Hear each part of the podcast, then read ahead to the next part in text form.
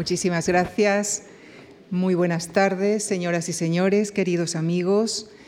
Permítanme invitarles en esta ocasión a viajar con nosotros a la antigüedad griega, donde la música estaba presente prácticamente en todos los aspectos y momentos de la vida cotidiana, desde el nacimiento hasta el funeral, desde la guerra hasta los momentos de ocio, donde estaba singularmente unida a la poesía.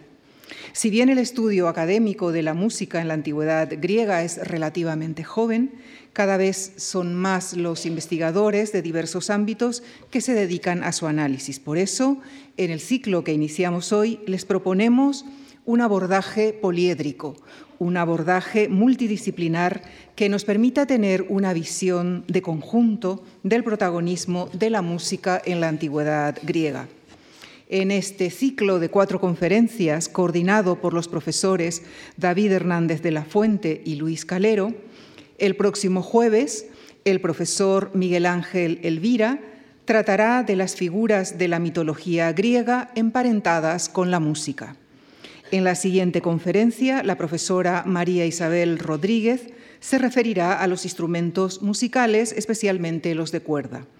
En la conferencia de clausura, el profesor Luis Calero abordará la relación entre canto y poesía, sesión que contará con ilustraciones musicales a cargo del Coro de Jóvenes de Madrid, dirigido por Juan Pablo de Juan, y donde además Manuel Garzón recreará algunas coreografías inspiradas en la danza de la antigüedad griega. Y esta tarde, en la conferencia inaugural, abordaremos la relación entre la música y el pensamiento griego antiguo, así como su continuidad en el imaginario posterior. Y para adentrarnos en este tema, nos acompaña uno de los coordinadores del ciclo, el profesor David Hernández de la Fuente, que como ustedes saben ya ha ocupado esta tribuna en ocasiones anteriores. Él es escritor, crítico, traductor y catedrático de Filología Griega en la Universidad Complutense de Madrid. Ha sido anteriormente docente e investigador en las universidades de Potsdam, Carlos III de Madrid y en la UNED. Autor de diversos ensayos sobre literatura, filosofía y mitología clásica, entre los cuales destacan títulos como Oráculos griegos, Vidas de Pitágoras, Mitología clásica, o El despertar del alma, Dioniso y Ariadna, mito y misterio. Su último libro es El hilo de oro, los clásicos en el laberinto actual. También es autor de varias novelas. Les dejo con el profesor David Hernández de la Fuente y la música en el pensamiento griego antiguo. Muchísimas gracias.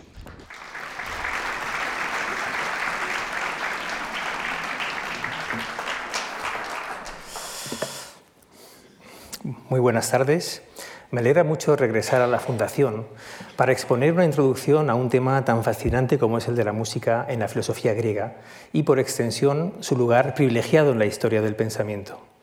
El Homo sapiens es un Homo musicalis. La música nos acompaña desde el vientre de nuestras madres hasta nuestro funeral, desde lo más recóndito de nuestras cabezas hasta la armonía de las esferas, las escalas que rigen el cosmos. Nuestros sabios predecesores en el mundo occidental, los antiguos griegos, tenían mucho más a flor de piel que nosotros esa relación primigenia en una sociedad que era en principio oral. No hay un momento en sus vidas en que no se piense musicalmente y en el que el latido del corazón no evoque ese ritmo primordial del pensar y el sentir. La música estaba ligada a la educación del ciudadano de bien, desde los pitagóricos a los neoplatónicos, con el horizonte de la vida contemplativa, de la felicidad, eh, de la paz interior en el plano individual y también en el colectivo estaba vinculada a la comprensión del mundo, a la virtud colectiva y al estado ideal. En este ciclo sobre música en Antigua Grecia veremos pruebas de su importancia en la mitología, en la literatura, en las artes. Lo que hoy presento eh, será un marco general, una síntesis, eh, a través de una serie de textos e imágenes vinculados a los filósofos griegos, a modo de materiales para una reflexión previa. Por eso, ante un tema tan amplio, en lo que sigue les propongo un viaje con tres escalas, porque el tema es muy amplio. Tres escalas en tres ideas de muy amplia resonancia. En primer lugar, la propia noción global del arte musical. En segundo lugar, la armonía cósmica. Y en tercer lugar, la idea del hombre musical como ideal estético ético y político. El impulso inicial de esta conferencia se resume en la idea clásica de que solo una persona musicalmente cultivada puede alcanzar la plena comprensión filosófica del mundo y de sí mismo, que hemos heredado de los griegos, e incluso que una sociedad ideal debería estar basada en parámetros musicales.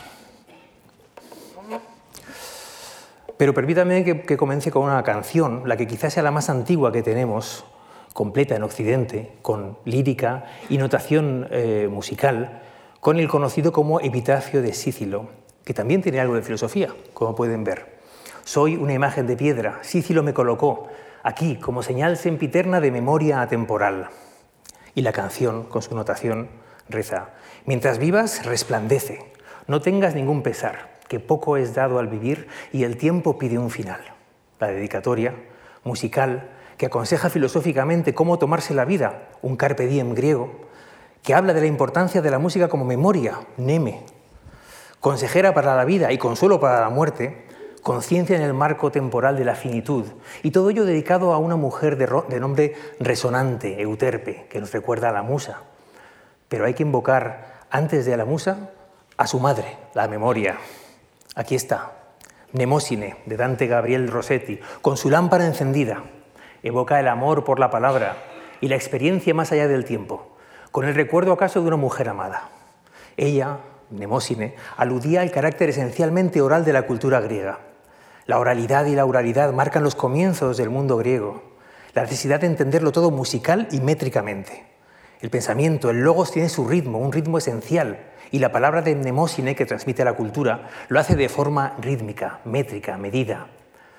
Recuerden que en este mundo la escritura todavía no tendrá un papel preponderante hasta llegado el siglo IV a.C., sino que la transmisión es oral, es memorística, es mnemotécnica, es mnemónica.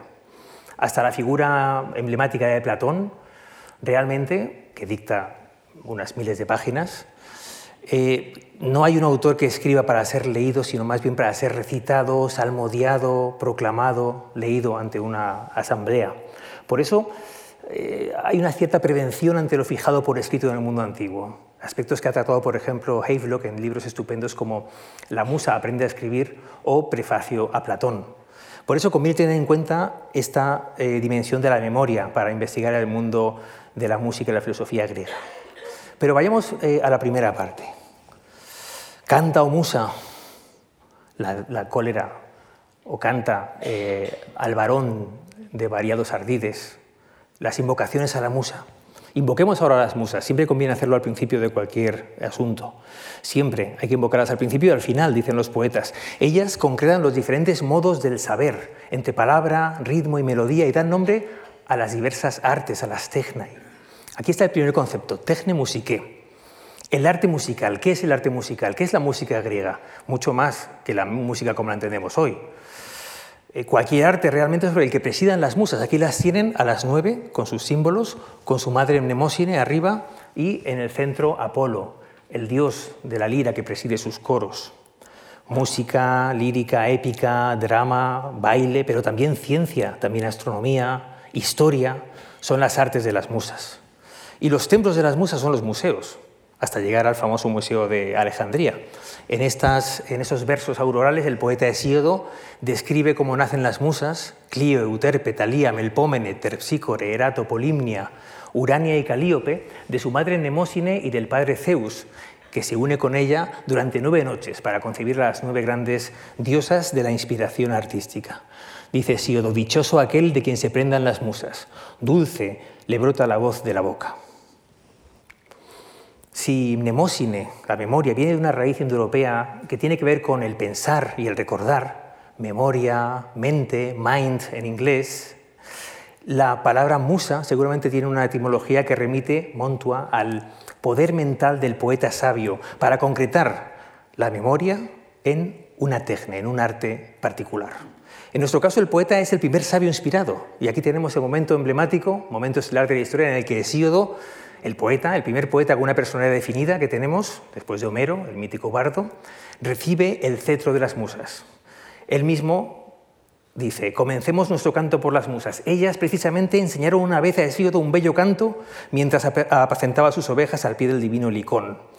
Este mensaje a mí en primer lugar me dirigieron las diosas. Fíjense el cambio, ¿no? Habla de, él, en tercera persona, de sí mismo, y luego pasa a la primera persona porque ya recibe el don de las musas, ¿no? Hesíodo, y luego dice, a mí, a mí me dieron esto, ¿no? ¿Y qué le dicen las musas a Hesíodo? Le dicen, sabemos decir muchas mentiras con apariencia de verdad, pero también sabemos cuando queremos proclamar la verdad. Así dijeron las hijas bien habladas del poderoso Zeus y me dieron un cetro después de cortar una rama de laurel. Infundiéronme voz divina para celebrar el futuro y el pasado y me encargaron alabar con himnos la estirpe de los felices sempiternos y cantarles siempre a ellas mismas, al principio y al final, como se ve en el cuadro de Gustave Moreau esa entrega del cetro del poeta. El poeta es el sabio, es el que recibe el don de la memoria, el que guarda la memoria de la tribu en el siglo VII, en el siglo VIII, primero con Homero, ¿eh? antes de Cristo, la épica, el primer gran género que aparece en la literatura griega, y también en el siglo VII, eh, la lírica, en los orígenes de esa relación entre eh, palabra rítmica, salmodiada, musical y pensamiento. La subjetividad se inaugura con la lírica en el siglo VII Cristo. El logos del poeta sabio tiene un ritmo propio y una música propia. Aquí tienen algunos fragmentos de los más antiguos poetas líricos, Terpandro, Alcmán, Arquíloco, algunos casi nombres míticos de los que se tiene muy poca información. A la zaga de Orfeo, que es el poeta mítico entre Apolo y Dioniso, están estos primeros poetas que también cantan entre los dos dioses, porque hay que recordar que no solo Apolo patrocina el coro de las musas, sino Dioniso también en un tipo de música diferente. La música de, Apolo es la lira, la cítara, eh, los instrumentos de cuerda, una música más eh, serena, y la de Dioniso está simbolizada por los instrumentos de viento, el aulós, esa suerte de flauta, la siringa, y los géneros líricos que están consagrados a ellos son el peán, en el caso de eh, Apolo, y el ditirambo, en el caso de Dioniso. Vean el primer texto de Arquíloco, arriba, yo soy a la vez un servidor del divino Enialio y conocedor del amable don de las musas. Él conoce el canto del divino Dioniso, el bello ditirambo, cuando el vino fulmina sus entrañas, dice el poeta nomos y ritmos. El nomos es, eh, en griego, la ley, del verbo nemo. Y curiosamente también desde muy antiguo será eh, la melodía, el modo musical. Eh, fíjense el fragmento de Alcmán del siglo VII. Conozco las reglas, el nomos, del canto de todas las aves. Los nomos son leyes, son reglas casi cósmicas que el poeta entiende. El poeta entiende el lenguaje de la naturaleza, el lenguaje del universo es capaz de entender la parlera voz de las, perdices, dice también Alkman en este otro fragmento aquí a su izquierda. Y esta es una serie de invocaciones a las musas de los más antiguos de estos poetas líricos, eh, que tendrán obviamente implicaciones filosóficas. Me detengo solo en un fragmento más, como ven no los leemos todos, sino hacemos unos, unas escalas, unos saltos, que quizás sea el, fragmento en el que se cifra la sabiduría vitalista y dionisíaca eh, de los líricos griegos. Es el fragmento subrayado de Arquíloco. Hay más allá que el más allá del nomos del, cosmos, de la melodía de la naturaleza, el poeta recomienda entender el ritmo del destino humano, el ritmo de la vida. Dice, corazón, corazón, de irremediables penas agitado, álzate. Eh, bueno, cuando las cosas vayan bien, no te ufanes demasiado. Cuando haya que sufrir, no sufras en, exceso. En la alegría, alégrate. En los pesares, gime sin exceso. Conoce el ritmo de la vida humana. Esa es la sabiduría del lírico arcaico. Advierte el vaivén, el ritmo del sentido de, del sentido de la vida. El, ritmo es un vaivén, es, como ven, el latido del corazón del, del filósofo. No es de extrañar que la música nos lleve al pensamiento y que los primeros géneros literarios épica, lírica, luego drama, sean en verso, en esta época auroral y oral totalmente, y que los primeros filósofos también escriban en verso. Bueno, escribir es un, es un decir, o dicten en verso. ¿no? Eh, fíjense en estos famosos eh, poemas o fragmentos, invocaciones a las musas de los dos grandes filósofos, Parménides y eh, Empédocles. El filósofo monta en el carro de la musa, en el carro de la diosa. La prosa en griego se dice pesos logos, el discurso a pie, el, poeta va a caballo, va en carro, va en el carro de las musas, y el poeta que sabe se sube a ese carro para explicar la aletheia, la verdad. La musa puede contar mentiras, pero también cuenta la verdad. El pasaje que aquí les traigo de Parménides, este famoso fragmento, es casi paralelo al de que veíamos antes. Las yeguas me llevan, me escoltaban al camino muy nombrado de la deidad, el que por todas las ciudades lleva al hombre que sabe, el poeta sabio de nuevo. Por allí a su través, por la calzada, en derechura, guiaban las muchachas carro y yegua, y la diosa me, me cogió benévola, cogió mi mano y me dirigió la palabra. Y le dice algo muy parecido a lo que le dice la musa a Hesíodo. Preciso es que, que, te enteres de todo, tanto del corazón imperturbable de la verdad bien redonda como de las opiniones de los mortales. Es decir, le va a enseñar los dos caminos, la doxa y la aletheia, la verdad. La musa sapiencial enseña al filósofo poeta lo que debe revelar a los demás mortales, como en el segundo fragmento, el de Empédocles. Invoca a la musa y le dice, y a ti, virgen de memoria fértil, musa de albos brazos, te suplico, lo que es lícito que oigan los seres de un día, los mortales, envíamelo. El, poeta filósofo, como ven, transmite eh, la verdad más allá de la apariencia y cura de la ignorancia con ese poder de la música eh, que es casi un ensalmo, una salmodia, un poder eh, curativo de la ignorancia y que lleva a la verdad. Es el camino de la filosofía el que estamos viendo aquí. Por eso, el arte de la música, la pregunta sería, ¿incluye la filosofía también? Pero entre los filósofos antiguos, si hay alguno de ellos entre los llamados presocráticos, que dé carta de naturaleza definitiva a la unión entre música y filosofía, ese es Pitágoras de Samos, el legendario sabio que recibe la música, como ven en el texto eh, a la izquierda, como un lenguaje secreto del cosmos, que es numérico, es proporcional y lo establece como base de su educación, de su sabiduría, capaz de curar el alma y de explicar el cosmos. Dice el fragmento de Jámblico que él eh, enderezaba las almas de sus acólitos a través de la música. Y él mismo tenía una formación perfecta en esta disciplina. Pitágoras instituyó a través de la música, mediante ciertas melodías y ritmos, la primera etapa educativa. Así, obtenía medicamentos para el carácter y los padecimientos humanos, recuperaba la armonía de las potencias del alma tal como eran un principio e ideaba a sí, a sí mismo remedios y curaciones para el cuerpo y para el alma.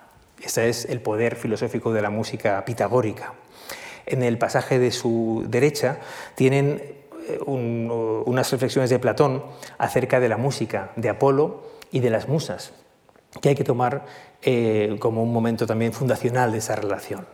El nombre de Apolo, nos dice Platón, se refiere a la revolución de la armonía cósmica, la armonía del canto, de la cual eh, recibe este nombre por la consonancia. Ese es el Dios, nos dice Platón, que preside la armonía simultaneando todas estas rotaciones de los, de los astros, tanto entre los dioses como entre los hombres. En cuanto a las musas, sigue diciendo Platón, y en general a la música, a la techne musique, se les dio este nombre, según parece, a partir del verbo desear, mosthai, así como de la investigación y el amor por el saber. La música y las musas son maestras en esta especie de camino de vida filosófica. La filosofía es una indagación que acompaña a este, este camino de las musas. Y la filosofía aparece en el platonismo como la música más elevada, la más alta música, que acompaña en la vida, pero también en la muerte, en el camino que tenemos que recorrer en este, en este mundo, como les decía al principio. Desde el, nacimiento hasta el funeral estamos eh, musicalmente influidos por, esta, eh, por este concepto filosófico. La filosofía es la más alta música. Es eh, la música como misión del filósofo y la música como preparación para la muerte. Melete natu, decía Platón que era la filosofía, una preparación para la muerte. El pitagorismo musical influye sobremanera en la creación de una techne musique platónica con esa tensión apolíneo-dionisíaca constante simbolizaba muy bien en los instrumentos y en las canciones. Recuerden, la lira de Apolo, el aulos de Dioniso, el peán de Apolo, el ditirambo de Dioniso.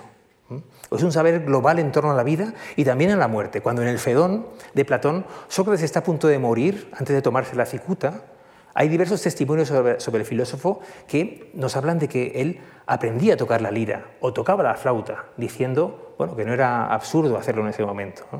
Decía, como dice como en el primer texto, que la divinidad, su famoso genio, le indicaba de antemano lo que iba a ocurrirle y ellos le condenaron a muerte. Allí en la prisión, como cuenta Platón en el Fedón, compuso un peán nada menos, cuyo comienzo es Salve Apolo Delio y Artemis, gloriosos hermanos. El siguiente pasaje, el segundo, es del Fedón, y es un pasaje muy conocido en el que Sócrates afirma que su misión de componer música le venía dictada por su genio, por su daimon. Eh, dice, no los compuse los poemas pretendiendo ser rival de él. Eh, pues ya sé que no sería fácil, sino por experimentar qué significaban ciertos sueños. Él tenía sueños y voces que le hablaban constantemente, le visitaban en su vida pasada. Dice, el mismo sueño me visitaba con estas palabras, Sócrates, haz música y aplícate a ello. Y yo en mi vida pasada creía que el sueño me exhortaba y animaba a lo que precisamente yo hacía, en la convicción de que la filosofía era la más alta música. Eh, la que yo practicaba.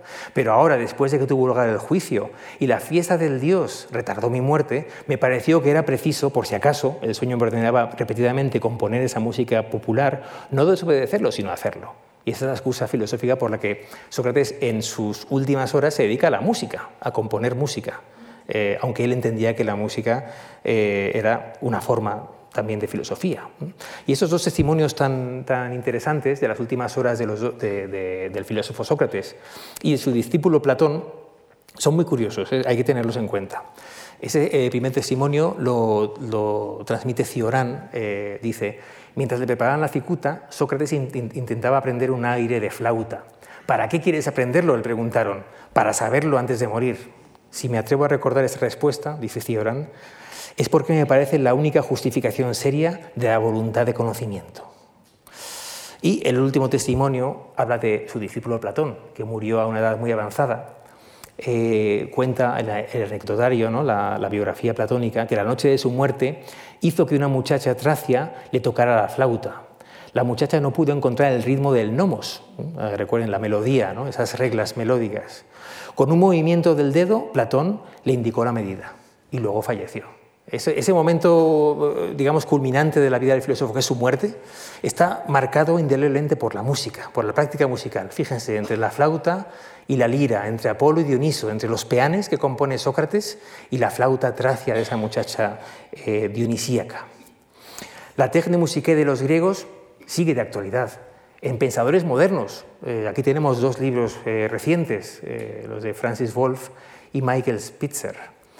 Wolf lanza la pregunta fundamental para cualquiera eh, a quien le interesa la música. ¿Por qué la música? Partiendo de una premisa muy sencilla, la música es el arte de los sonidos, paralela a la que diría nuestra RAE, que es la literatura, el arte que se hace con palabras. Eh, Wolf va indagando a partir del mito de la caverna de Platón, que tienen aquí en medio, Em, en esas grandes verdades que se, esconden detrás de esa simplificación. Y propone estudiar eh, la música con analogía a, este, a esta metáfora, a este mito platónico de la caverna. Escuchamos los sonidos a nuestro alrededor para intentar comprenderlos como los prisioneros de la caverna de Platón. Ellos anhelan la luz de la contemplación y nosotros buscamos la comprensión cognitiva y estética de lo que hay detrás de esos sonidos. Por su parte, Spitzer, en este segundo libro que tienen a su izquierda, The Musical Human, el Homo musicalis que decíamos, traducido del español como el ritmo infinito, traza una historia interesantísima del ser humano desde la antigüedad hasta hoy a través de la música. Y lo hace con motivos clásicos. Nos servirá ahora para pasar a la segunda parte de esta, de esta intervención. La armonía del mundo. Con Spitzer introducimos esta segunda idea que se atribuye normalmente a Pitágoras en el siglo VI a.C., y es la idea de que hay una proporción matemático-musical que regula el, universo. Es la idea de que, de los sonidos, eh, la arquitectura eh, sonora del universo se puede explicar a partir de, una, de, de un armazón eh, numérico.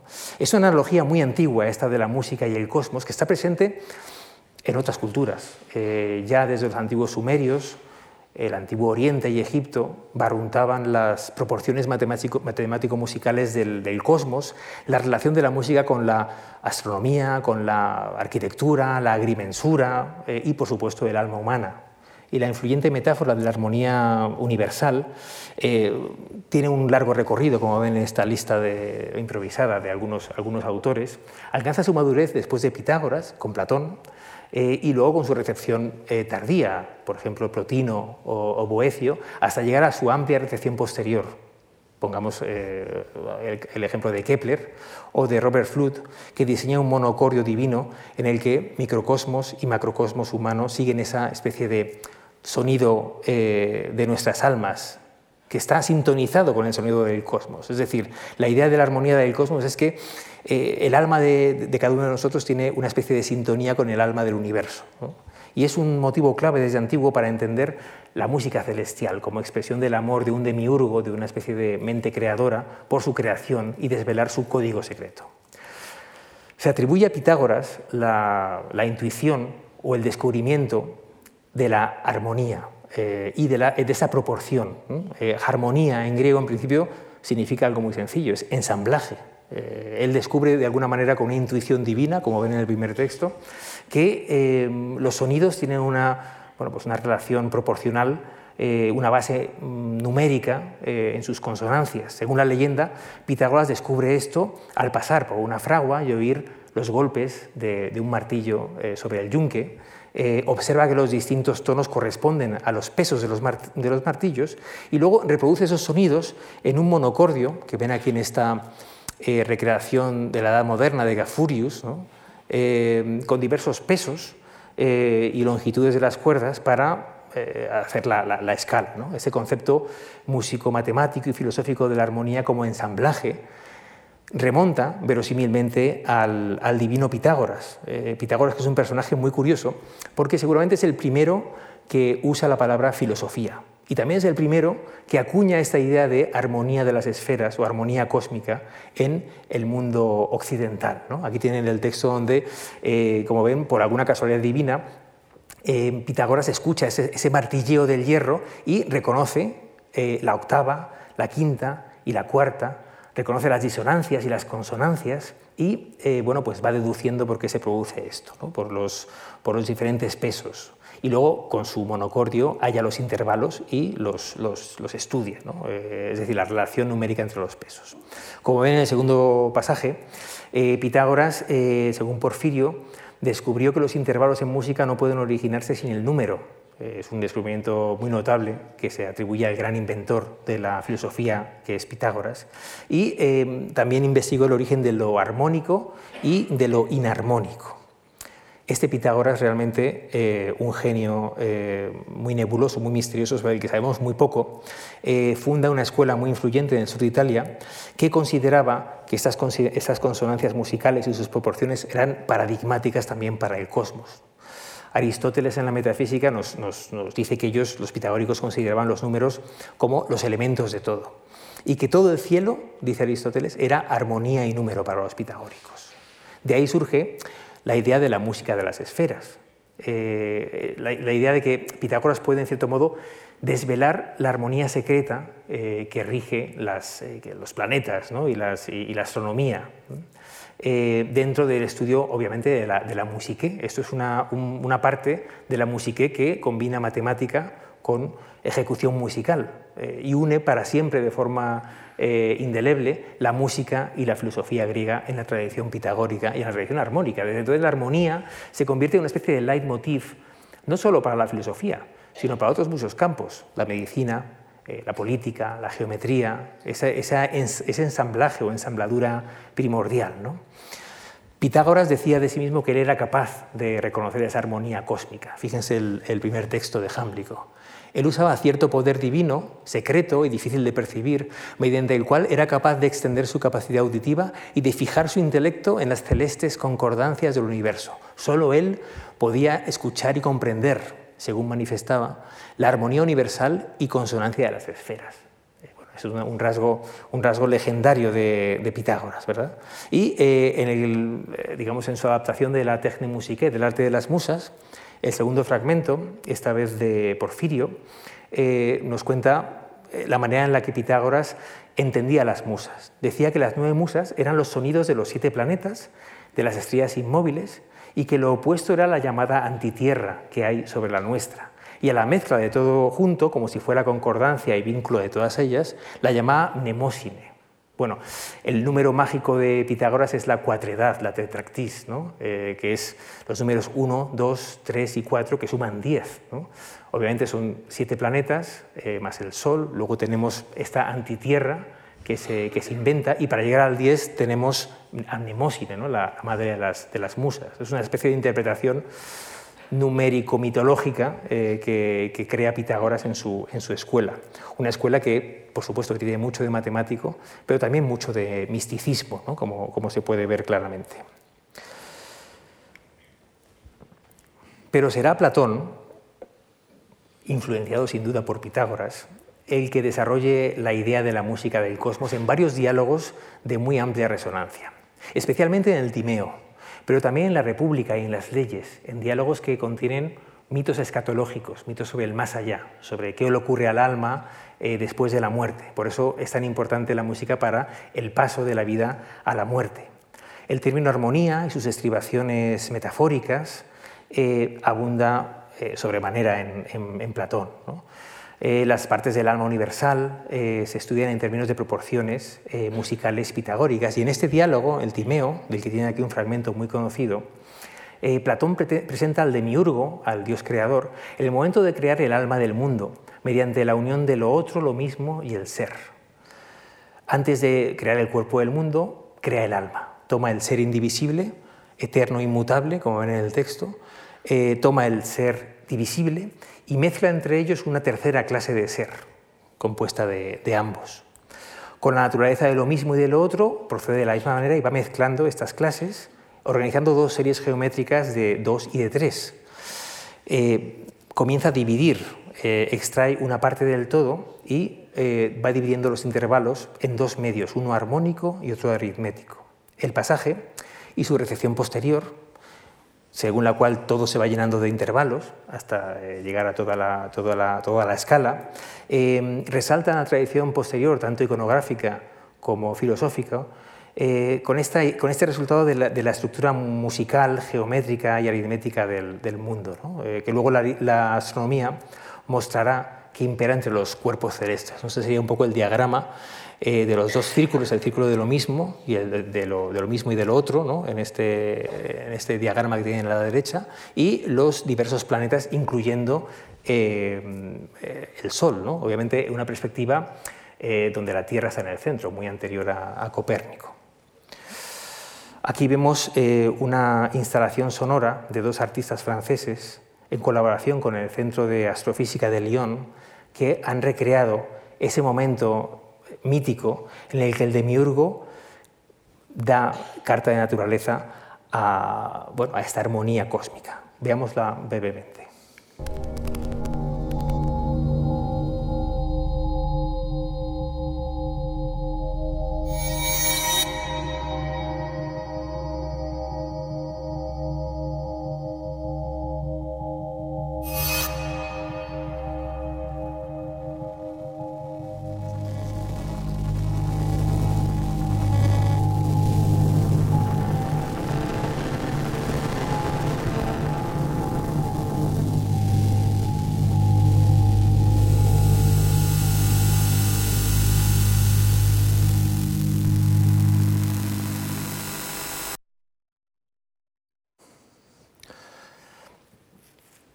Otro diálogo emblemático para la cosmogonía eh, musical platónica es la República, donde hay numerosas metáforas eh, musicales, metáforas armónicas. La armonía se utiliza tanto en la caracterización de los diferentes tipos musicales griegos, dórico, frigio, lidio, etc., como también en referencia al estado y al devenir del alma individual y a la música del cosmos, al alma del mundo, incluyendo una descripción cósmica que vamos a comentar. Es el famoso mito de Er, el mito del viaje astral que tiene este personaje, un soldado armenio, que tras una falsa muerte cuenta cómo su alma abandonó el cuerpo y viajó con otras muchas almas hasta un lugar maravilloso eh, donde se ven dos abismos eh, en la tierra, próximos el uno al otro, y dos pasillos que conducen hacia arriba, hacia el cielo. Y allí se ve eh, esta recreación del siglo XIX, que es el llamado uso de la necesidad, la diosa necesidad, Ananke, preside este uso.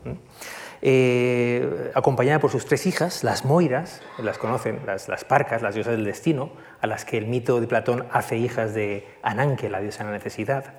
Eh, y representa el cosmos con este uso, eh, también presidido por pequeñas figuras de sirenas que giran con los cuerpos celestes en derredor de esas ocho órbitas, siete planetarias, y una exterior de estrellas fijas, cada uno con una pequeña sirena, como pueden ver. Estas crean un círculo perfecto y producen un sonido, y ese es el sonido de las esferas. Ese es el sonido, la armonía del cosmos. Es el sonido de las esferas, pero también es el sonido que las almas experimentan cuando están privadas de cuerpo y van al más allá. y tienen su juicio. Algunas que son malas irán al tártaro, otras que han sido buenas van a ir al ciclo de las reencarnaciones. Y eso se decide aquí, en ese tribunal compuesto por Ananke y sus eh, auxiliares. Eh, aquí ven el texto.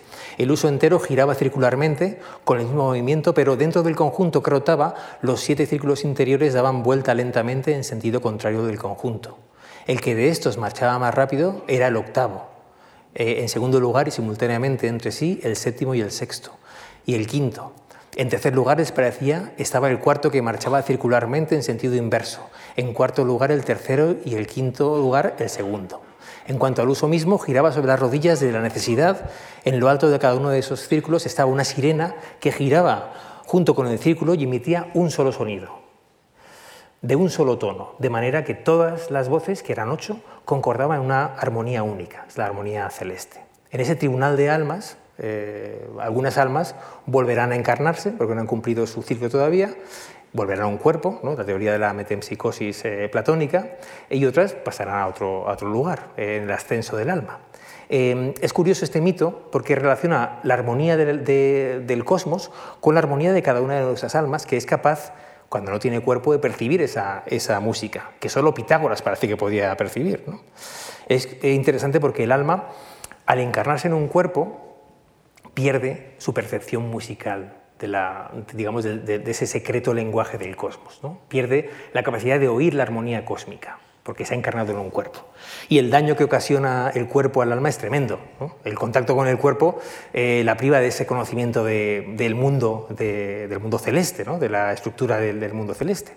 Y produce en el alma una, una desarmonía, una especie de bueno, ya no está sintonizada con, eh, con, la música de las esferas. Pero la música eh, en nuestro mundo es capaz de ayudar a la reversión, es decir, a, eh, ascender hacia esa otra realidad de las ideas. Y eso es lo que cuenta aquí Platón en el Timeo. Analiza la percepción del sonido y nos muestra por qué debemos investigar la música y por qué la música aquí nos puede llevar a la música de allí. bueno, la armonía de nuestro mundo produce el deleite, Dice, em, proporciona placer a los brutos y felicidad a los inteligentes. Eh, digamos, la música es placentera para todos, pero los filósofos serán capaces de percibir ese algo más que hay detrás, que es la armonía, la armonía cósmica, de llevarles hacia ese otro mundo. ¿no? Em, bueno, proporcionan placer y felicidad porque dice en las revoluciones mortales se produce una imitación de la armonía divina. Claro, esta idea Em, digamos, es la idea que luego los neoplatónicos explotarán. Los tres siguientes eh, pasajes son de Plotino, el filósofo neoplatónico, eh, en el sentido de que las bellas artes, pero sobre todo la música, eh, son capaces de conducir nuestra alma a ese camino mm, hacia la reversión, a, la belleza suprema, al sumo bien, a lo uno, etc. Hay que conducirlo al músico, por tanto, más allá del sonido y tender a esa armonía celeste, a esa, armonía de lo inteligible, nos dice Plotino, a la belleza en sí, no a la belleza eh, particular de cada melodía. Eh, Plotino es un gran especialista en el estudio de la belleza como vía de reversión eh, hacia la belleza suprema, la belleza anterior a estas como, como postura. Y em, para él, en el neoplatonismo, como toda música, en el último pasaje, versa sobre armonía y ritmo, aquella parte de la música que estudia intelectivamente el ritmo de la armonía está allá, pertenece al mundo de las ideas, pertenece al mundo inteligible, por el mismo título, por la misma razón, que está vinculado a ese mundo, el arte que estudia el número inteligible. De nuevo la relación primigenia entre música y matemática, que cualquier músico eh, comprenderá muy bien. Como ven, esa idea es riquísima y va a tener una recepción eh, importante en la historia de las ideas, una recepción amplísima, esta idea de que el cosmos está guiado por reglas matemático-musicales, sobre todo a partir del neoplatonismo, del citado Plotino, eh, y de otros tratadistas, eh, tanto de astronomía, Claudio Ptolomeo, como de música, Aristides Quintiliano, Boecio, con su influyente tratado eh, de música, en la antigüedad y luego en el medievo, pasa a través del influyente tratado de Boecio al medievo cristiano, al, medievo árabe y al, medievo hebreo. Piensen en Escoto Eriúgena, la Enciclopedia de, la Hermandad Árabe de la Pureza, eh, Isaac Benjaim, eh, al Renacimiento, con eh, músicos y estudiosos de la música, de la armonía cósmica como Anselmi, Gafurio, por supuesto Kepler, ya, mencionado, Flood, Kircher, hasta llegar a la teoría en fin, del siglo XVIII, hasta cierto esoterismo del XVIII también en cuanto a la armonía cósmica. Esas dos imágenes que ilustran la diapositiva proceden de dos escenarios neoclásicos de Schinkel, eh, del Templo de la Noche y del Templo de, Sarastro para la flauta mágica de, Mozart, una, ópera realmente iniciática, hasta llegar a la modernidad, a, la, teoría armónica de Kaiser, de Hasse, muerto en 2013, que intentan vincular esta vieja teoría con, con la física actual. En, en, ese sentido, son muchos los epígonos de esta vieja idea griega que todavía sigue dando mucho, mucho que hablar a los, a los teóricos nos encaminamos a la tercera parte, la, tercera y última parte, la tercera idea que quiero presentarles, que es la del hombre musical. Eh, como ideal ético, estético, político, eh, la música, como ven, está en el centro de la cultura griega. Es una especie de guía ética para la actuación, pero también es una guía política. En sus eh, escritos sobre la ciudad ideal, Platón se centra en la educación musical, de la que vamos a, tratar. E incluso Aristóteles, que encabeza digamos, la otra gran tendencia de los estudios musicales de la filosofía griega, opuesta a Platón, reconoce su, valor educativo. Pero Sócrates está en el epicentro, entre Dioniso y Apolo. Eh, este Sócrates que es a la vez un personaje dionisíaco, en el primer texto aparece eh, comparado a un sileno, eh, comparado a Marsias con su flauta, le dice a Alcibiades que entra borracho en el banquete de Platón, ¿no? en un momento culminante de esta obra maravillosa. Em, y está interpretando a su maestro, ¿no? Eh, le dice, bueno, ¿es que acaso no eres flautista? Por supuesto, y mucho más que, este Marcias al que te parece. Porque eh, tú te diferencias de él eh, solo en que sin instrumentos, con tus meras palabras, haces lo mismo. haces lo mismo que él, encantas a los hombres y les llevas a, ese mundo de la, filosofía. bueno, Sócrates también está del lado de Apolo, en otro diálogo como el, de la República que tienen aquí eh, más adelante. Eh, en el estado ideal eh, regula el arte, regula, mm, digamos, la, perceptiva estética. ¿Qué, ¿Qué, tipo de música han de oír los ciudadanos del estado de bien? ¿Admitirás, le pregunta a Glaucón, en nuestro estado ideal a los flautistas y a los fabricantes de flautas? ¿No es acaso la flauta el instrumento que posee más sonidos? ¿Y no son acaso imitaciones de, flauta los instrumentos mismos que permiten todas las armonías? Escogeremos a Apolo y sus instrumentos antes que a Marcias y a los de este. En la, eh, en la República, frente al banquete, que es muy dionisíaco, eh, a la hora de fundar el Estado ideal, Platón prefiere los ritmos serenos. ¿no? Fíjense al final, dice observar los ritmos que son propios de un, modo de vivir ordenado y valeroso. Hay que educar en la, en la estética al, al, ciudadano de bien. ¿no? entre Apolo y Dioniso. Dioniso también tiene un, papel muy importante para el control del placer, ¿no? para el control de, las emociones. Y en ese sentido a Sócrates se le compara constantemente con, Dioniso. Déjenme eh, solo un par de diapositivas de contextos clave sobre este concepto. La educación musical y la ciudad ideal. ¿Por qué en el estado perfecto tenemos que saber música? ¿Y por qué los que mandan deben de ser músicos, hombres musicales? Esto hoy día resulta un poco extraño. ¿no? A nadie se le ocurriría nombrar al Ejecutivo eh, sobre la base de sus conocimientos musicales, pero Platón nos demuestra eh, cómo el, hombre de bien, el ciudadano de bien, debe estar educado en esas dos grandes obras de reforma política y mm, algo utópica, que son la República de las Leyes, en, eh, esa música elevada, que es en el fondo la dialéctica. ¿no? Para el común de los mortales, la música será recreación, placer, será aprendizaje, pero para los mm, gobernantes será la música elevada de las esferas, la dialéctica también. ¿no? Si nadie entraba sin saber geometría en la Academia de Platón, hay que pensar que en la República de Platón nadie entraría sin saber música. ¿no? Eh, y alguien como Sócrates aparece como el mejor ejemplo de esto. Aquí discuten en el primer pasaje sobre cómo educar. ¿no? Eh, para el cuerpo, la gimnástica. Para el alma, la música. ¿eh? Y hay que comenzar por la música antes que por la gimnástica. La música que cuenta mitos, está basada, todas esas composiciones, los peanes, los ditirambos, en los famosos mitos que han de educar a los, a los ciudadanos de bien. Como le dice a Glaucón, la educación, la, educación, musical es de suma importancia a causa de que el ritmo y la armonía son lo que más penetra en el interior del alma y la afectan más vigorosamente, trayendo consigo la gracia. Siglos después, eh, Arísides Quintiliano en este pasaje sobre la música, ya en época romana, eh, bueno, constata que en Roma no han seguido mucho el consejo platónico. ¿no? Eh, y dice, bueno, cuando, cuando en Roma eh, se ha ensayado con gobernantes que carecen de educación musical, como dirigentes del Estado, se ha experimentado en obra lo que Platón predecía en la República, la más cruel criminalidad de los ciudadanos entre sí. Que la música, como ninguna otra, es la actividad más poderosa para la educación, y que nuestras naturalezas, si permanecen sin corregir, son a menudo corrompidas, quedará claro a continuación. Es decir, la música es la formación ética ideal. Es una música especial, ¿no? dialéctica, en el último pasaje. Eh, la, República está llena de preludios, de metáforas musicales, de, canciones, en las que eh, bueno, pues, se teoriza sobre la mejor educación eh, musical. Y la segunda diapositiva sobre este tema hace referencia al otro gran diálogo de Platón, las leyes, que si cabe es mucho más musical que la República. Fíjense el nombre de las leyes, se llama nomoi en griego.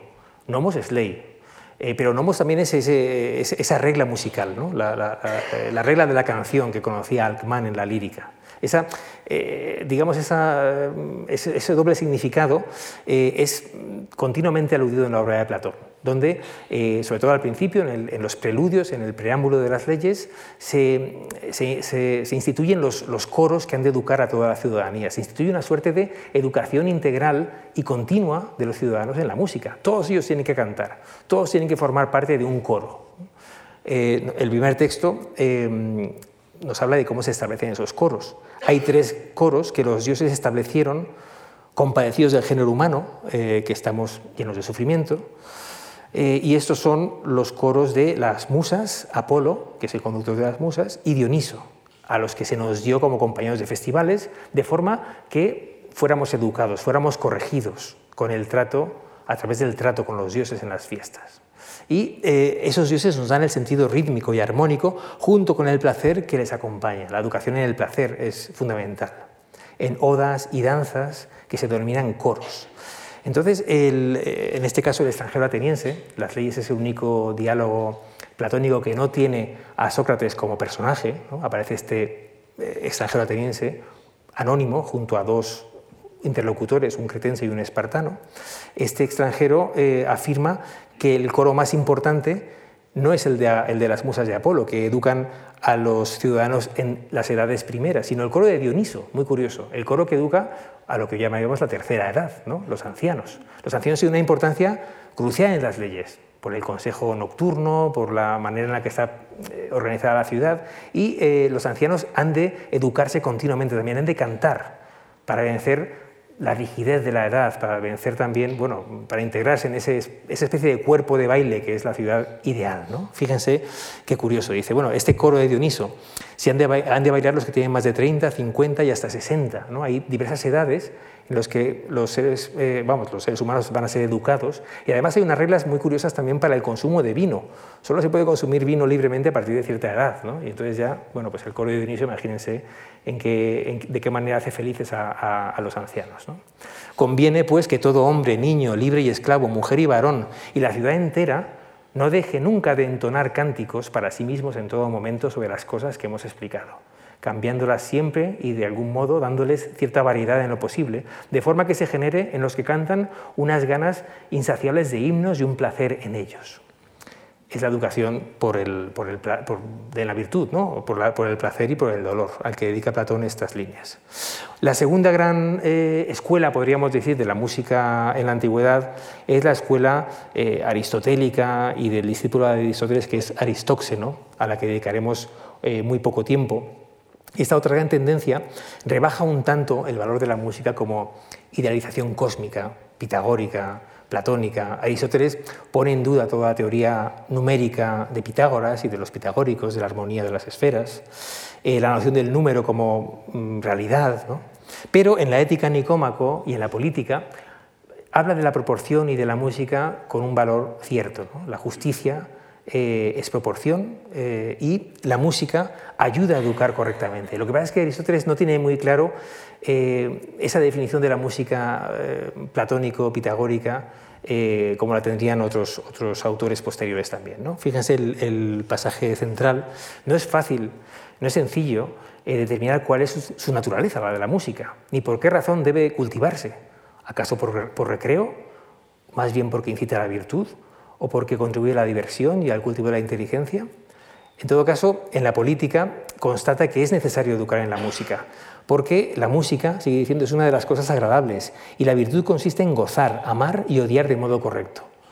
Odiar el mal, amar el bien. Por eso no desprecia la música como, vía de educación ética. Además, bien apropiada para los jóvenes, para los más jóvenes, porque se, adapta a ellos. Pero en cuanto a toda la teoría anterior, dice, no, no se pronuncia, ¿no?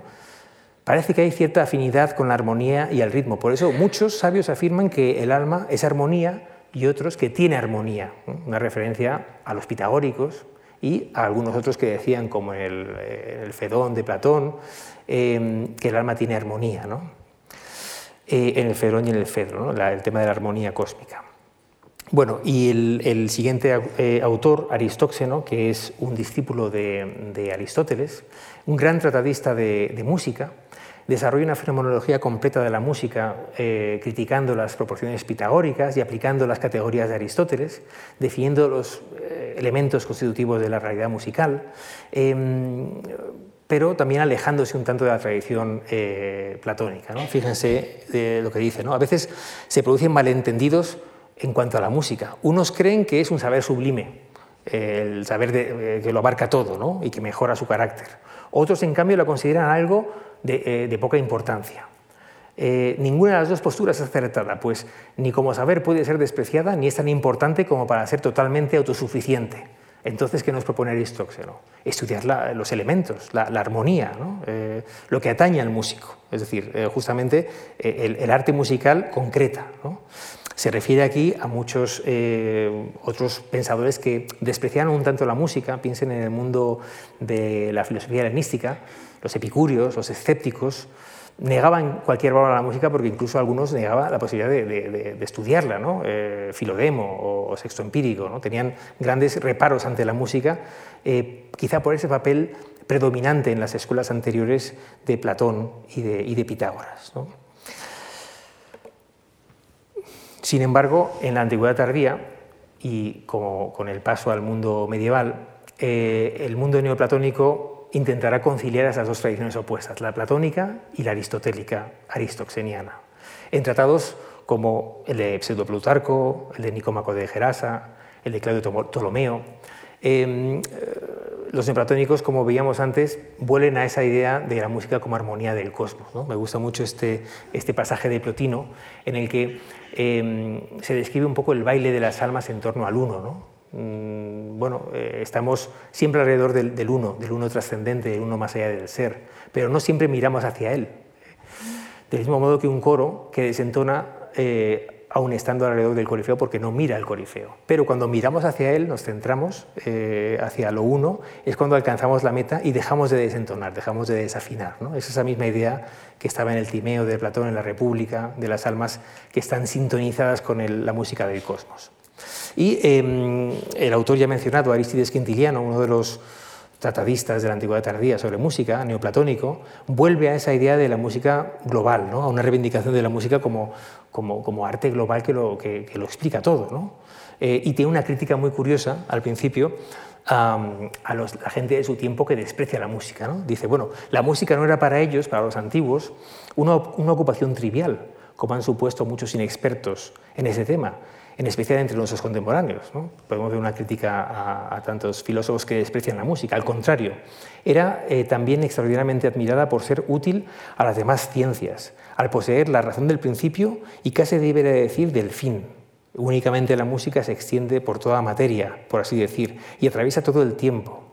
Es buena para los niños, sigue diciendo, porque transmite la belleza, es buena para los ancianos, para los mayores, porque revela la armonía secreta del mundo. En una palabra, tiene capacidad de suministrar las razones de lo que es más difícil de comprender en el, mundo, que es el alma, tanto individual como el alma del universo.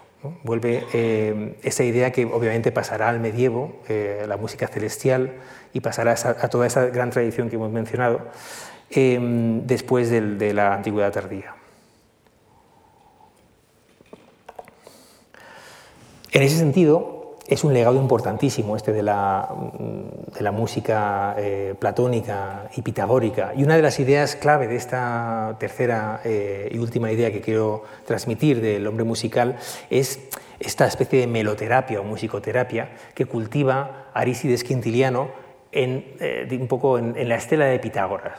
Si Pitágoras decía, como en el primer texto pueden leer, que la música es la mejor curación para el alma, ¿no? contribuye a la salud del cuerpo y del alma, y Pitágoras hacía uso de la música para, para curar eh, a, quien estaba enfermo tanto física como mentalmente. Quintiliano va a seguir por ese, por ese camino, en el, eh, con una especie de desarrollo casi del diagnóstico que puede hacer el músico para hacer feliz o curar a quien padece eh, de sufrimientos. en el texto sobre Pitágoras se, se, prima la música apolínea, el peán, la lira frente al aulós, al que se considera insolente y desbocado. Es decir, hay diversos tipos de música, nos dice Hambley con este pasaje, según lo que se quiera conseguir, según si se quiere excitar la ira, cualquier emoción, la tranquilidad de espíritu. Eh, en, este, en, este, pasaje de Hamblico eh, se cuentan un poco los rudimentos de los diversos tipos de, podríamos decir, musicoterapia casi. Y en el segundo pasaje, eh, Arístides Quintiliano Em, nos habla de cómo curar un ethos enfermo, un carácter enfermo. Hay que servirse de las armonías, dice Arístides, del modo que se ha dicho antes, aplicando a cada alma una armonía bien por su semejanza, bien por su posición. Así sacarás a la luz el ethos vil que está oculto, la curarás e instalarás en ella otro ethos mejor. Y nos dice cómo hacer esa diagnosis. Dice, si es evidente el ethos que subyace, necesitarás solo el tropo y el melos adecuado. Ahora bien, si es oscuro y difícil de diagnosticar, aplicarás al principio una melodía al azar. Y si el alma es seducida, te, detendrás en ella. Pero si permanece inmóvil, harás una modulación, pues no es inverosímil que a quien le desagrada un melos de un determinado tipo ame el opuesto. Eh, Apolo, Dioniso, Aulos, Cítara, los diversos instrumentos pueden curar o eh, provocar emociones según interese al músico terapeuta. Bueno, la recepción de esta idea es es magnífica, ¿no? es, enorme. Fíjense solo el, eh, la breve cita de Pico de la Mirándola en el Renacimiento. Él considera que entre la razón y la ira hay una proporción de una cuarta, ¿no? por ejemplo. Es decir, ya, ya, se va afinando hasta ver cómo se puede modular y curar el alma según, el, eh, según sus, eh, sus, inclinaciones. ¿no? Bien, a modo de conclusión y recapitulando, me gustaría sostener esta tarde la amplia vigencia de estas tres ideas griegas que hemos presentado aquí. El arte musical, la armonía de las esferas y la idea del hombre musical con todas sus implicaciones de la música como medicina del alma, para ser mejores, para ser más felices. Podemos recordar como concreción de esta última idea eh, algunos de los estudios del neurólogo Oliver Sacks sobre las maravillas que hace la música para el cerebro. Lo que ha descubierto la neurología en procesos de degeneración Em, cerebral, como el Alzheimer, la demencia, es que el sapiens es verdaderamente un homo musicalis, como querían los antiguos. Sachs empezó a investigar sobre esto al ver los efectos que producía eh, la música en estas enfermedades neurodegenerativas em, y luego lo contó en su obra Awakenings, Despertares, que fue eh, estupendamente llevada al cine en una cinta conmovedora protagonizada por Robert De Niro y Robin Williams, con una escena maravillosa en la que hay un paso de baile, una pieza musical que ayuda eh, eh, al, enfermo. Bueno, como ya decían los griegos, ¿verdad? Otro libro más reciente, Musicofilia, Relatos de la música y del cerebro, constata que el ser humano, eh, además de ser lingüístico, es un ser mm, hondamente musical, cosa que ya han destacado, como hemos visto, Pitágoras, Platón, pero también Nietzsche, Wolf, entre los filósofos y entre los psicólogos, William James y una larga nómina, que usan la música para eh, curar el alma, ¿no? que hoy se llama la psique quizá. ¿no? Sachs recopila esas experiencias y bueno, en estos libros nos, nos ayuda a ver la actualidad de la música y de la musicoterapia que viene de lo, de lo antiguo. Y eso me recuerda a lo que decíamos al principio. La música es lo primero y lo último en la vida, como se ve en el caso de estas dolencias del alma es lo que se canta al final y al principio, como la musa. Es la nana del nacer y la canción postrera que se recuerda al perder la conciencia o al morir. Como para los griegos con su nemosine, la música evoca la memoria individual que tenemos cada uno, pero también la memoria colectiva, como en ese disco eh, musical del Voyager, con canciones de Chuck Berry y composiciones de Johann Sebastian Bach, que quizá tenga la memoria musical de la humanidad. En fin, para terminar, conviene volver a invocar a la musa, esta vez de regreso a los líricos y de la mano de la que Platón llamó la décima musa, nada menos que Safo, la gran lírica.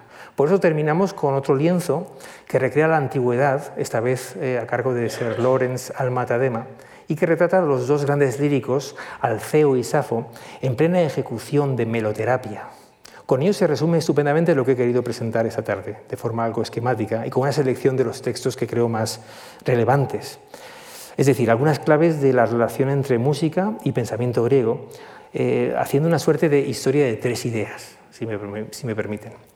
Y creo que queda claro a estas alturas que los griegos nos preceden en esa idea esencial de que lo que somos y lo que pensamos es pura música.